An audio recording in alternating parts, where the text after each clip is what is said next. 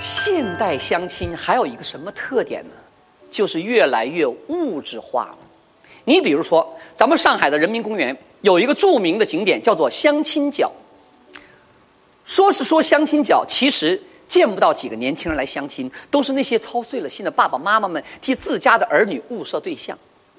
那个公园的树枝上啊，到处挂着剩男剩女们的简历。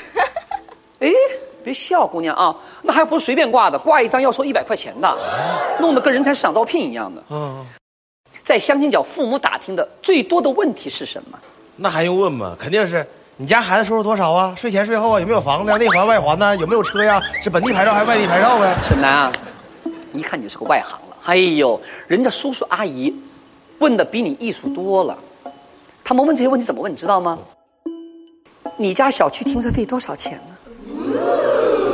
你看，就这么一个问题，有没有车，有房没房，内环还是外环，一下子全问清楚。妈呀！对相亲的对象提出物质条件，当然是应该的，但是不能只盯着物质而忽略了人品。毕竟类似的教训已经太多了。